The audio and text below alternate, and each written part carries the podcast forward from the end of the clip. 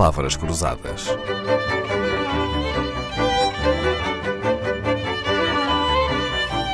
Porque quase tudo é uma questão de semântica. Esta semana, na companhia do gastrónomo Virgílio Nogueiro Gomes, percorremos a gramática do paladar e hoje vimos dar ao dicionário à mesa, as imentas. Virgílio Nogueira Gomes, que opinião tem sobre aquelas descrições longas, complexas, metafóricas, algumas até indecifráveis, que alguns restaurantes ou cozinheiros fazem dos seus pratos? Olha, isso foi uma moda que começou há mais de 20 anos e teria na sua base uma função importante, que era o, o cliente poder pensar o que é a descrição do prato. Mas aquela linguagem utilizada nem sempre era fácil. Por exemplo, quando, quando se vê a primeira vez uh, um, um, filete de bacalhau sobre uma cama de brás, a gente não está a pensar se a cama é o seu brás que se põe um filete em cima, uh, ou então o termo cama começou a dizer que era uma camada, era uma base. Uh, e no princípio, que foi rápida a compreensão, e foi muito fácil, entrou na linguagem do dia a dia. Mas eu, uma vez num restaurante, a descrição era tão grande chamei o empregado, olha, não se importa de trazer a lista outra vez, mas há algum problema? Não, eu quero saber se tudo o que está no, no, nome do prato está aqui no prato mesmo. ah, pois, sabe, olha, esta coisa é só esta bolinha, o outro é só outra bolinha.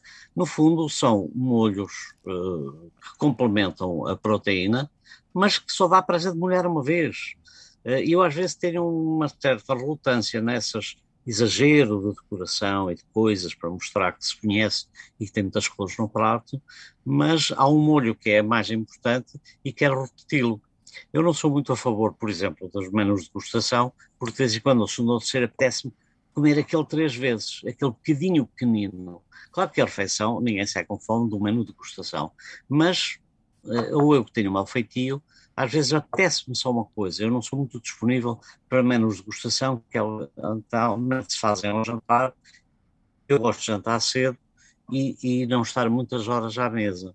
Mas eh, aquilo foi, hoje em dia já não acontece tanto, e tem-se a preocupação que os empregados de mesa, isso é que faltou no início, saberem explicar o prato aos clientes.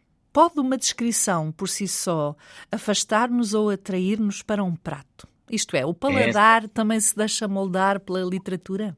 Deixa-se influenciar. O paladar é um, um dos sentimentos mais estranhos que e nós temos exemplo em nossas famílias, em casa, estamos cinco ou seis pessoas, comer todo o mesmo, há sempre algum toste de nariz, ah, isto não acontece bem, isto está rígido demais, isto...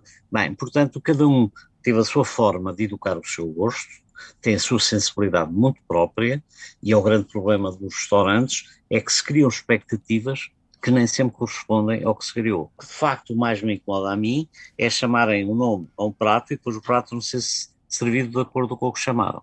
Isso é gravíssimo e está a acontecer na nossa cozinha portuguesa, com influências, com a introdução de, uh, de alimentos novos na composição da receita, que criam uma ruptura à própria receita eu tenho, parece um cruzado contra uh, a utilização de vinho na Jamaica Abelhão Pato. Jamaica de Pato fizemos durante 80 anos sem terem vinho.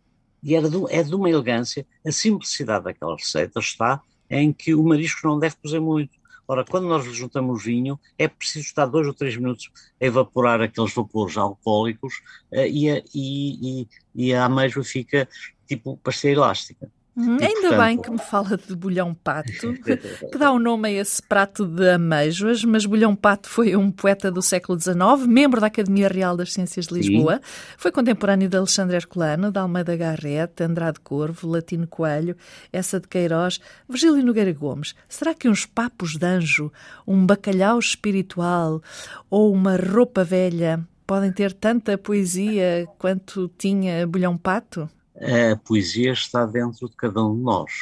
E a Jamaica Bolhão Pato não foi o Bolhão Pato que, que inventou a receita, nem Ai, que a criou.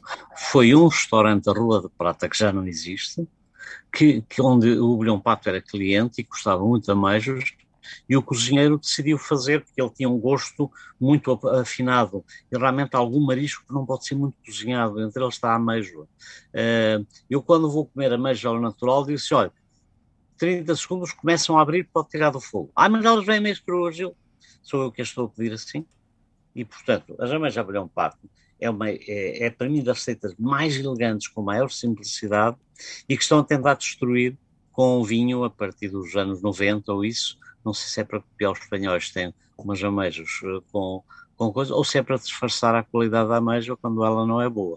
Uh, e uh, foi, portanto, esse restaurante na Rua da Prata quis homenagear o Bilhão Pato e, e deu nome a uma receita com o nome de Bolhão Pato, que era cliente deles. Hum. O, o Bolhão Pato criou só duas ou três receitas que são conhecidas, uma é um famoso arroz de coelho, e ainda há mais outra que agora não lembro, mas ele era um gourmet, aliás ele fez parte de, da, da, da Academia de Gastronomia da época, com refeições eh, especiais que depois o António Maria de Oliveira Belo escreveu e publicou em livro.